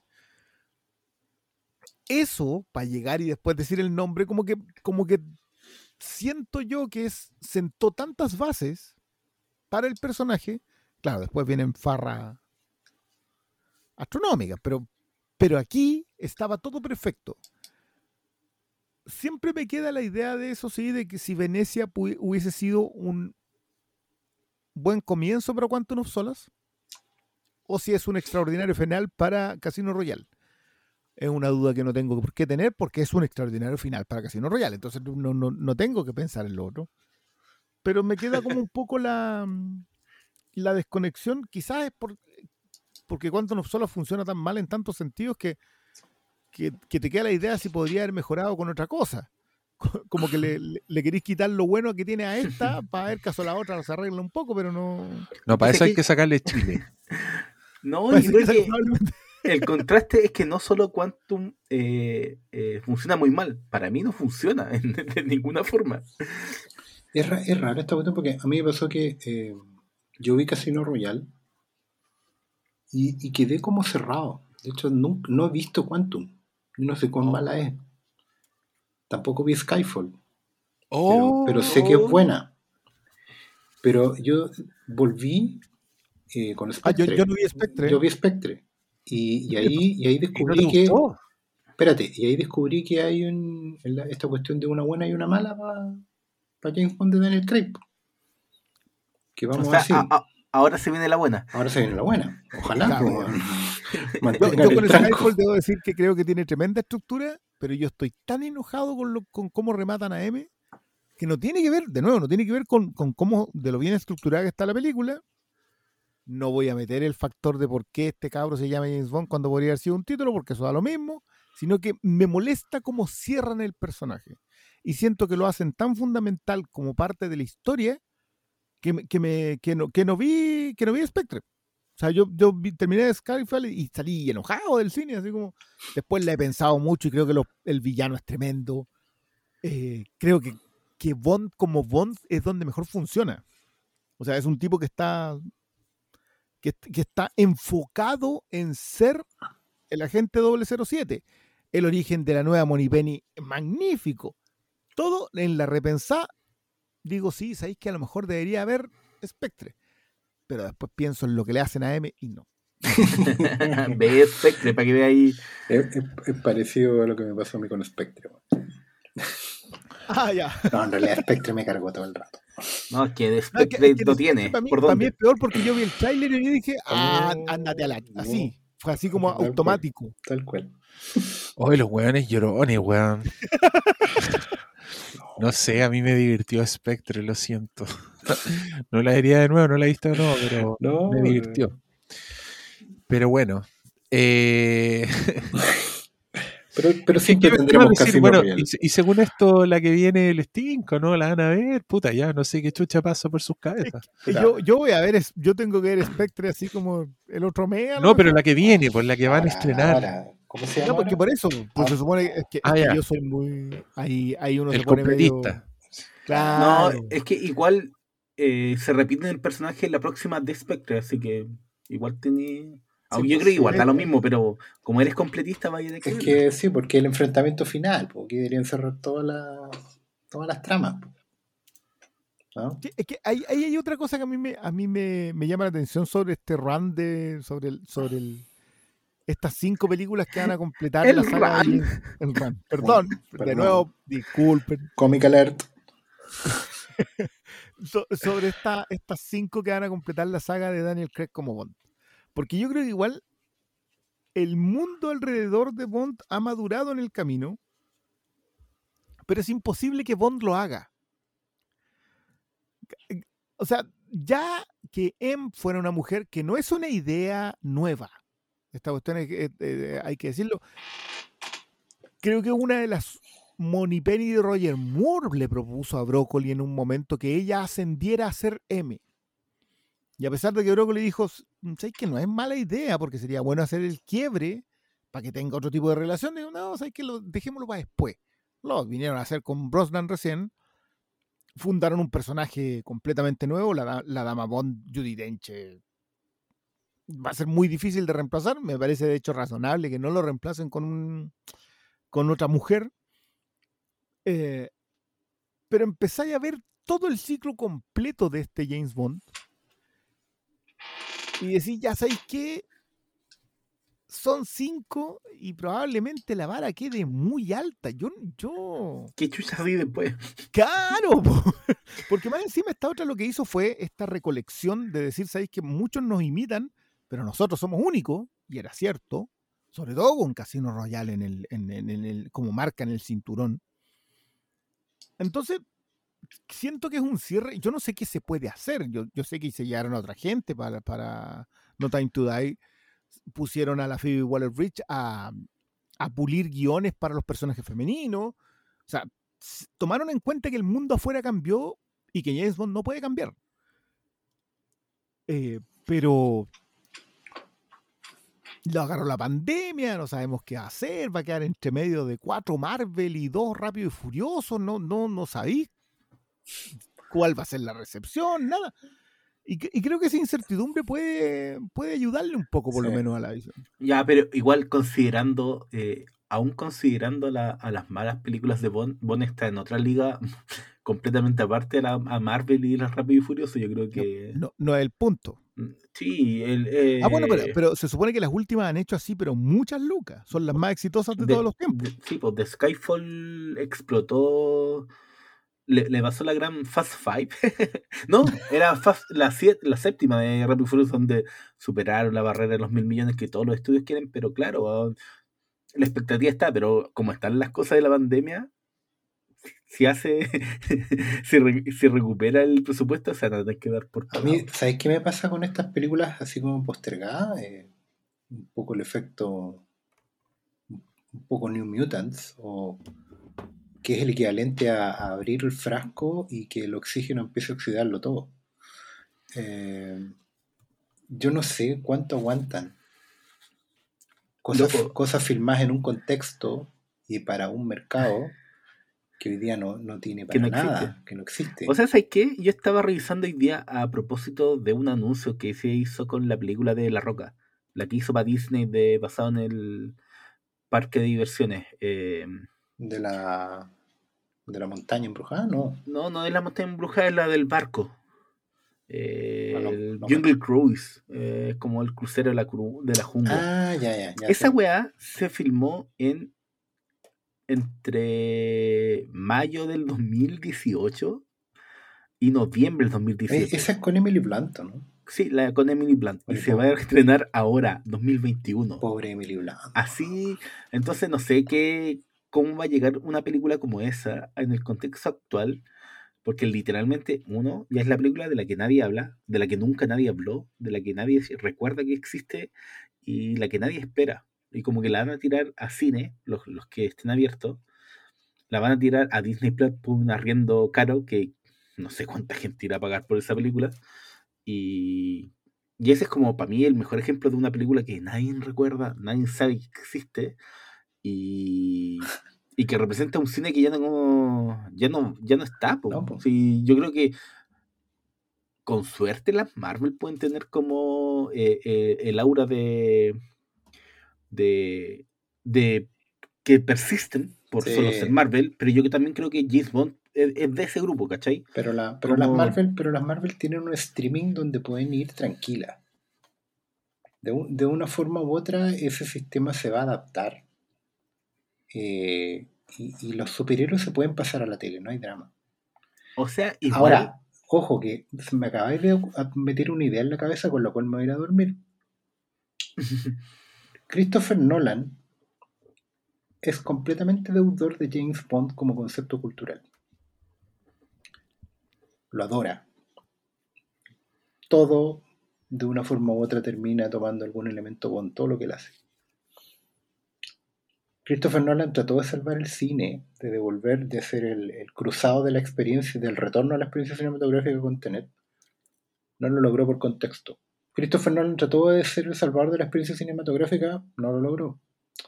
Así que igual existe la posibilidad de que James Bond venga y diga, permiso, joven, vengo a cobrar mi tributo.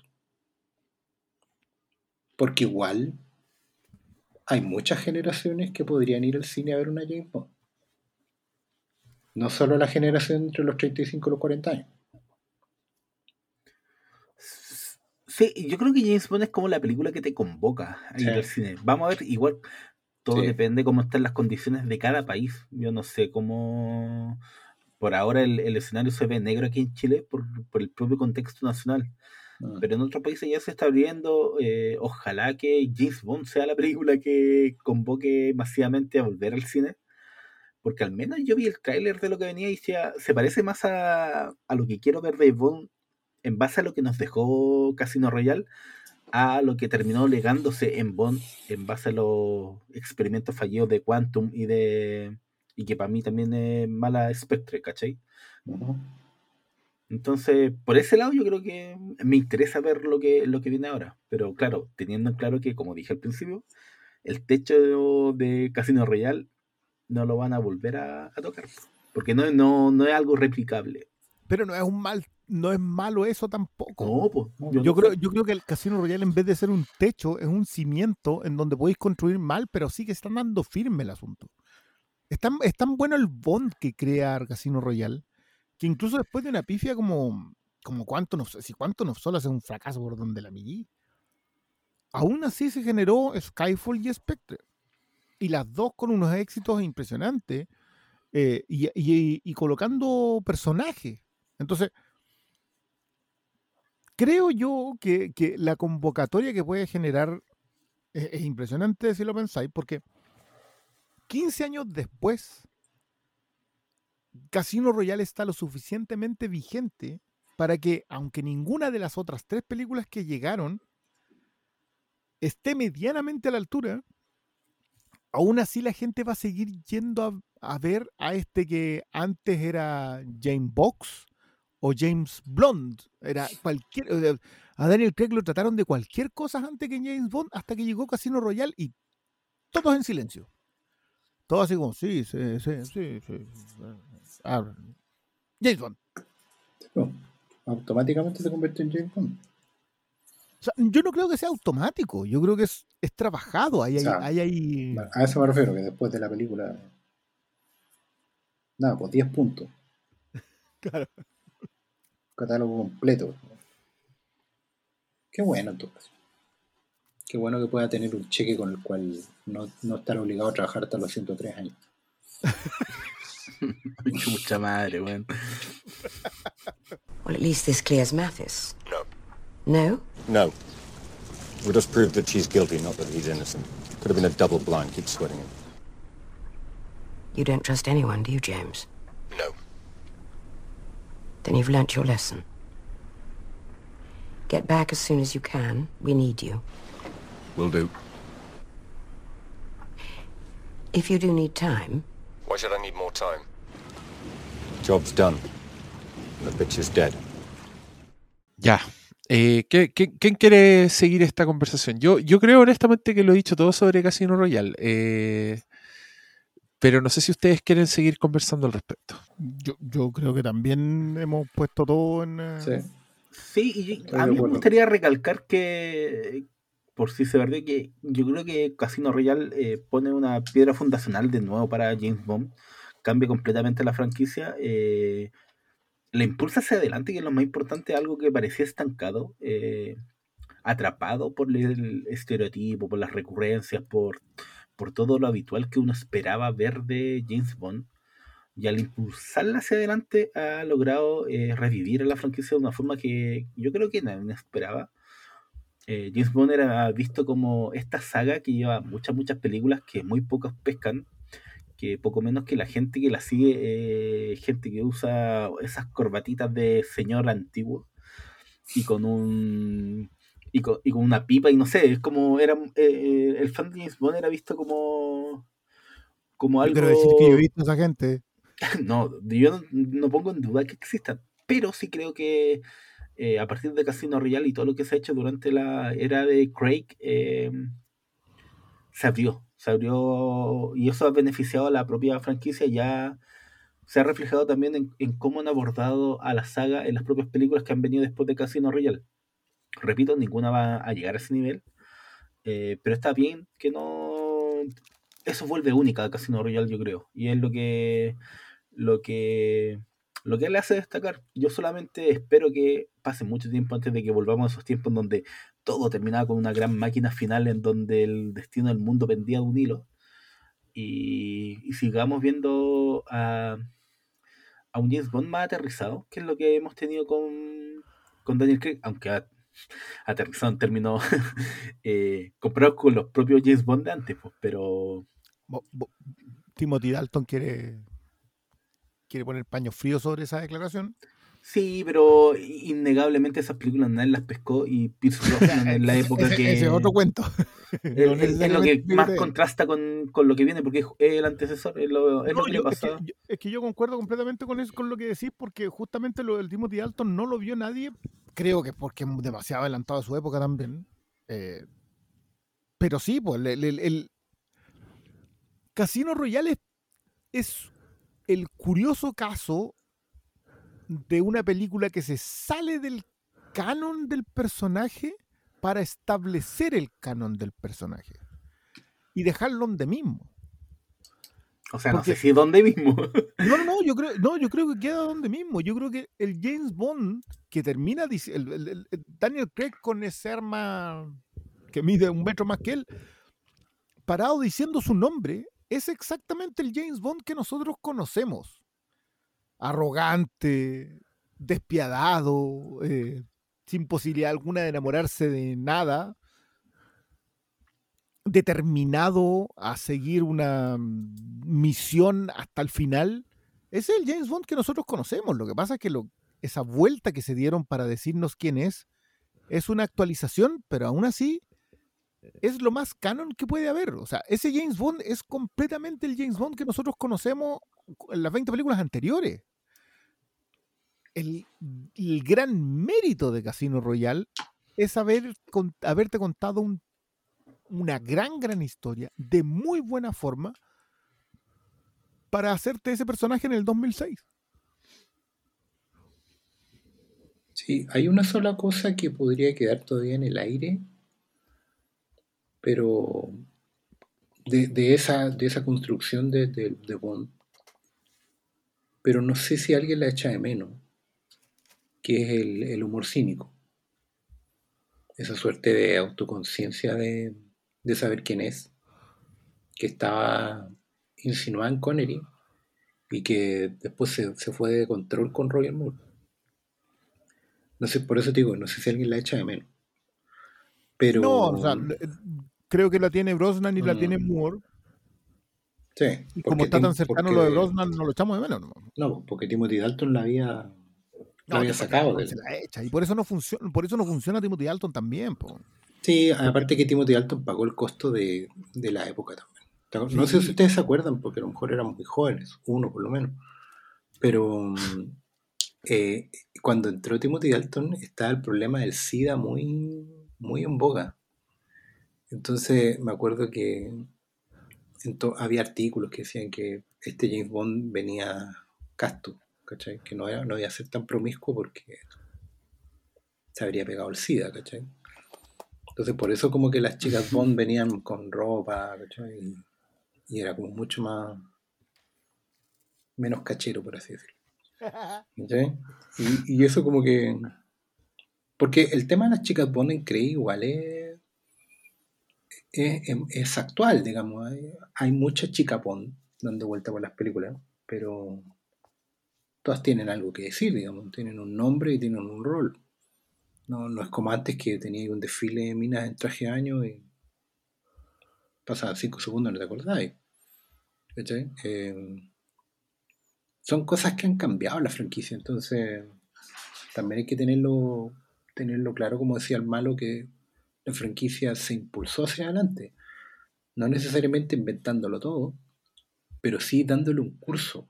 Eso es lo que más me gusta de Casino Royale, que en el fondo, como bien decía el Cristian, claro, se sale el canon para dejarlo donde mismo, pero ordena la casa. Ordena la Sí. casa y le da un rumbo. Y un rumbo Pero que es acepta, verosímil. acepta el mundo. Claro. Si es- eso es Claro lo que más acepta. interesante que tiene Casino Royale. Acepta el mundo en el que está, en donde el Chiffre no puede ser un agente soviético, eh, sino que tiene que, tiene que funcionar en el, en el mundo en el que estamos, en donde el hermano de Langley puede ser perfectamente un negro más bajito, en donde la chica Bond no funciona igual. eh, todo en general es distinto porque el mundo cambió, pero James Bond te lo fundan para ser el mismo. Sí, po, que es una fuerza inamovible. po. James Bond en ese sentido es como el Capitán América. Capitán Es América una se- constante. se- exacto, es una constante. Se para ahí y de ahí no pasa. Él marca la Es línea es y de ahí no se mueve. tremendamente meritorio que, que Casino Royale logre hacer eso en esa recolección de, de paga- cobrando cuentas alrededor. O sea, básicamente dice, ¿saben qué? Ustedes han imitado a ser James Bond, pero James Bond es esto de manera inamovible, constante, imperecedera. Y te voy a contar una historia nueva, que no es tan nueva. Te cuento el origen, te lo rearmo para dejarlo exactamente donde está, independiente de cuánto cambió el mundo. Eh, es eh, a, a nivel de, de subtexto, es una, es una puesta de una escala en la mesa que te la encargo. O sea, y tampoco es menor teniendo en cuenta lo que fue la propia historia de Bond. Como que lleva mucho rato hablando, pero nunca se dio colación eh, al servicio secreto de su majestad, que era como la película que en algún momento intentaron ser más realista para James Bond, que nadie pescó. o sea, eh, muchos le dicen, es la mejor película de Bond, pero nadie pescó a, a Lazenby y... Siendo el gran problema la hacen, yo también Sí, concuerdo po. que el servicio secreto de su majestad es la que más pachorra tiene junto con License to Kill de, de tratar de, sacar a Bond de su de ese letargo de gadgets y, Y de fórmula, y de fórmula, claro. Son, son las dos que se salen de ahí y se salen de ahí con, con mucha personalidad, pero con, con la, la- recepción fallida de la audiencia. Y yo creo que Casino Royal en- entiende por qué esa recepción es fallida, y es porque no estás aceptando a Bond. En cambio, lo que hace Casino Royale es decir, este es el personaje que es. Te voy a contar la historia de por qué es así, pero lo voy a dejar donde mismo.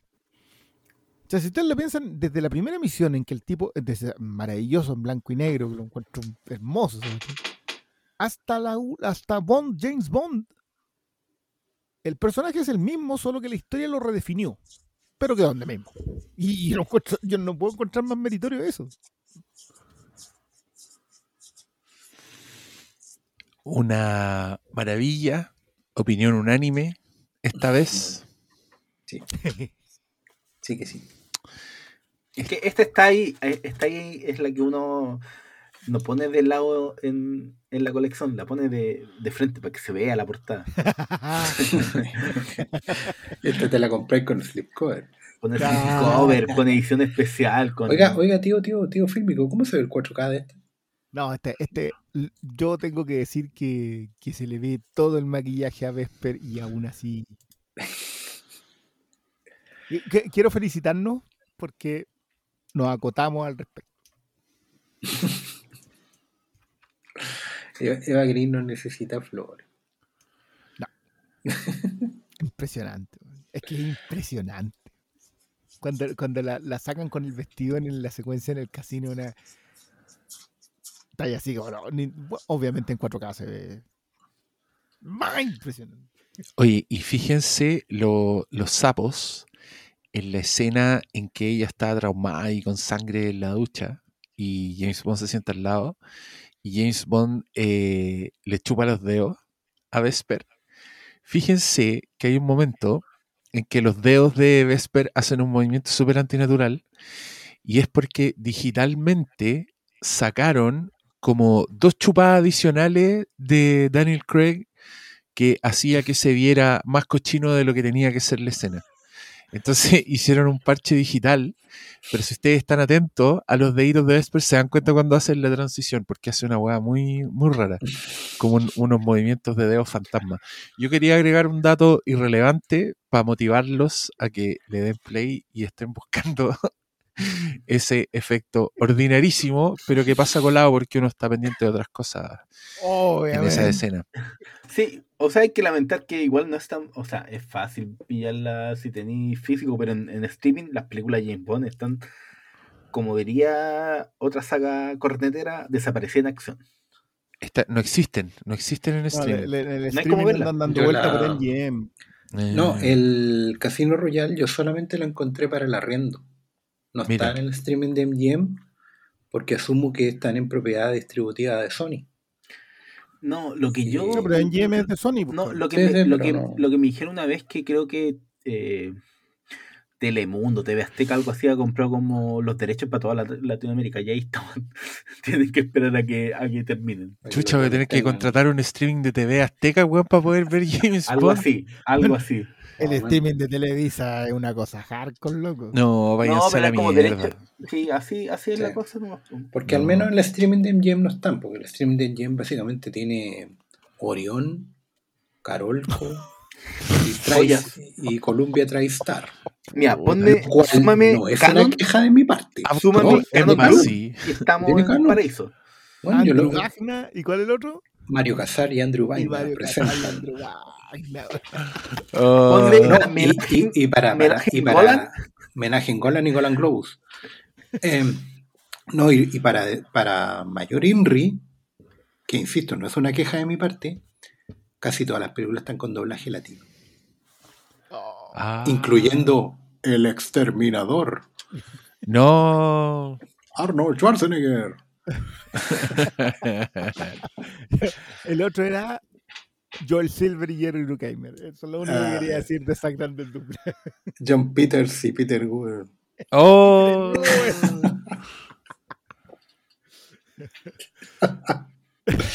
Uy, uy, uy. ¿Qué pasaba a Videoclub? ¿Qué pasaba comprobante a domicilio? Por favor. Tra- trajo su carnet de socio, Oh. Puta, el- un Era recibo, como- recibo yo de tenía- agua luz. yo siempre tenía problemas con esa weá porque era como. Hay que llevar una, una, Una cuenta a su nombre. a su nombre. Y yo, weón, cuando empecé a ir a los videoclubs tenía como 15, 15 14 No, años. ¿Qué tu cuenta iba a papá tener te- yo? Y era como huellar a mi papá. Que Tu papá fuera, tenía que y, me ser dejara- su socio. y, y me dejaba como de segundo. Autorizado. el Autorizado. autorizado. Sí, el Sí, el el único que autorizado- era yo, pues, weón. Que da el registro de las películas que arrendaba. po. El autorizado. Ah, la caída de carnet, weón. oye, una, yo una vez, cacha la wea, fui, descubrí que como, como a seis cuadras de mi casa había un videoclub nuevo, chiquitito, muy modesto, tenía muy pocas películas, pero tenía una película que yo quería arrendar. No me acuerdo qué película era. Y me acuerdo que pregunto, que tengo que ser para ser socio. Me dice, tienes que traer un comprobante de domicilio a tu nombre. Y si no está a tu nombre, tienes que esperar a que nosotros comprobemos tu domicilio. Y yo era aquí, cabro chico, obviamente no tenía ni una weá a mi nombre. Entonces le llevo otra weá a nombre de, no sé, mi mamá. Y me dice, ya, pero tienes que esperar el proceso en que nosotros compramos tu domicilio. Ahí recién puedes arrendar la película. Y yo, ya, ok, me iba para la casa. Bueno, por eso me da mucha rabia la gente que no ve las películas porque no están a la mano, weón. Eh, me voy a mi casa a esperar. Yo dije, no sé, a esperar que llamaran por teléfono alguna weá. Pasaron un par de horas y de repente golpean la puerta de mi casa. Y yo abro y era el señor del videoclub. que había ido hasta mi casa a comprobar que yo vivía ahí. Y le digo, ah, sí, aquí vivo. Y él dice, ah, ya. Y anota en un papel. Y dice, sí, puedes arrendar la película. Coche tu madre, weón. Y fui, arrendé una película y nunca más, no arrendé nada más. Porque te, temíais que te compraran la casa, weón. Pero, weón, imagínate te golpear la puerta y el del videoclub. Me estáis weyando. Sí, yo, yo- me, me pasó la misma cuando llegué al primer videoclub que yo me inscribí, que, que era ahí cuando yo vivía acá ce- cerca de actual Violeta Parra, ante General Franco. Y también te iban a ver en bicicleta los loquitos del videoclub. Después ya te Ah. conocían los del resto los- de los otros videoclubs, ya sabíais más o menos quién eres. Porque eres como del A mí, a mí Pero- me pasó que me pasó que una de mis primeras, cuando recién entré a Blockbuster, como estaba nuevito, no me mandaban a atender público, me mandaban a llamar por teléfono para verificar domicilio y cobrar la, la atraso. Hola, estamos llamando a Blockbuster para decir que tiene una película atrasada. ¿Cuándo podrá acercarse a devolverla? Oh, la wea. Pega culi. ¿Y no está en Netflix? Sí. No, lo peor era cuando No. contestaba la mamá del que había arrendado, pues ay, que Ah, no, oye, de verdad, no. tiene una película pendiente. No, No, no, tiene, no, pendiente, tiene pendiente Spermacus. No. El, el joven manos de corneta. Sí, no, igual dice que yo me urgía con esa weá de, de, de los atrasos. Eh, a mí me pasó que en un video, no, en los atrasos de ese tiempo, Era, era chico igual. Sí, Claro, chico. No, pero colegio. en ese Todos tiempo, hemos pasado sustos con atrasos, po. eh, no, yo no. Eh, Eh, en ese tiempo arrendaba eh, juegos de Nintendo. Y se me ocurrió decirle a mi papá, mi papá está inscrito como en, en un videoclub cerca de la casa de mi abuelo, que era muy lejos de mi casa. Papá, arriéndame, y me arrendó el juego, po. Yo, se me olvidó, jugué la weá. En esos tiempos de haber sido año 90 91, 92, era como... Oh, viene, viene trazado el juego. Usted debe 5 lucas, que cuando... Que de plata de ahora no sé cuántos eran, como... Debe ser como 30 lucas de ahora. Y era como, cagó, cagó el videoclub, pues nunca más me dejaron ir a, jugar- a elegir nada. Hasta ya más grande. Pero Oye, por yo- tiempo no... Yo encuentro que lo más triste era cuando uno hacía todo ese esfuerzo por alguna cagada de película y después era como el pico la weá. Puta que daba rabia. Puta, a, mí, a mí me pasó con algunas recomendaciones que yo las había leído, tú alguna, alguna cuestión oriental que te recomendaban cuando tú, no, si te gustó A Better Tomorrow 2, tienes que ver esta película de un director que no, ¿cachai? Y la buscaba y la buscaba y la buscaba y la encontraba en algún videoclub de algún compañero de universidad, así, pero de no- Oh, y, y no te la iban a arrendar, pues. y era un guatazo. Claro, y la negociáis para comprarla. Oh, Y la vendían y le llegaba a la casa y era una mierda. Oh, después de haber sufrido tanto por conseguir esa weá. No, y es que- algo, algo que también era de la época y que yo creo que justifica un poco todo el color y todas estas weas, es que algo que yo pensaba que era un mito urbano, pero después resulta que no, es que lo- la- las copias en VHS eran súper caras. En, lo- el pri- en el primer momento de los videoclubs, como que no era, no era que tú en tu casa te pudieras comprar el padrino, ponte tú en VHS, porque comprarse esa weá costaba 80 lucas y solo lo vendían los videoclubs. Entonces, claro, que se te perdiera la weá, que, o, o que, o que te hicierais socio para robártela, era una weá real, que los dueños de videoclubs tuvieron que lidiar con eso, de formas tan lateras como ir a verlo a la casa. Como si, igual, igual te las puedo robar, ¿qué hay que hacer? ¿Te vas a venir a meter a mi casa? ¿cuál es, ¿De qué te protege? Pero mm, Es que hay ocurría. que- hay que considerar también que en ese tiempo los videoclubs, yo recuerdo que de repente yo estaba esperando, pa- bus- buscaba, y porque ya más grande me demoraba más que la chucha para elegir, porque había muchas que ya había visto, entonces de repente era como el loco del videoclub me decía, no, anda para las, ya, para las de 3 por lucas, voy a encontrar algo que quizás no hay visto, pero llegaba como un loco, hola, soy el señor Transeuropa, le vengo a ofrecer mi catálogo, y eran como mucha plata por acceder a la copia, poder arrendarla. Entonces no era como, oh, la arriendo 10 veces y recupero la plata. Era como Rara la eso yo- arriesgarse a. Yo les he contado eso también acá, porque cuando estaba en Blockbuster y llegaban los estrenos, eh, tenía que ingresar las películas y el valor de la factura, me acuerdo, ya en- estoy hablando de los últimos años, 2002, puede ser, eh, era como de 35 lucas por copia. Mm. ¿cachai? Entonces el videoclub del barrio eh, empezó a comprar piratas, po, porque no podía Sí, competir. No podía competir si, si una Es que película... esa era la que te vendían. le- Claro. No, le hacían copias a Sí. los originales. Sí. Entonces ellos compraban una y de, y de esas, como no sé, por los, los estrenos, como eran los que todos querían arrendar, le sacaban muchas copias y así tenían para pasársela a la gente que fuera Sí, eh, sí. el, el- para el Lo estreno. malo, lo malo es que esa copia te echaba a perder el VHS, pues. Sí, po. Sí, realmente sí, y, y, Sí. y- ¿Sabes y- y era un crimen vez? que destruía el esfuerzo de actores, productores y Sí, directores. es que justamente te iba a decir eso, porque una vez vi que había unos, vendían unos piratas al videoclub del barrio y el logo de ADB, el, el sticker holográfico, por así decirlo, lo imprimían y te lo pegaban recortado con tijera. Entonces, los- en vez de los bordes curvos, tenía los bordes Pegado con stick recortados. fix. Claro. Pero vi, yo vi como una- en un, a un equipo, un amigo, estaba viendo la película y se quedó pegado porque el sticker se salió con el calor Oh, y se fue a la chuta y se metió para adentro. pues. Tuvo que abrir, sacar la tapa. No, sí, sí, sí pasaba, pero era muy Sí. O sea, mientras más trataban de falsificarla, era peor. Cuando, Sí. cuando Claro. te rentaban la copia, todo cachai, que era, era trucha, no importaba, no, no te iba a deteriorar el VHS. Lo que pasa es que el- esos videoclubs de barrio so- sobrevivían así al, al embate de blockbusters. Y ahí el, el- el gran problema fue la llegada de la gran cadena.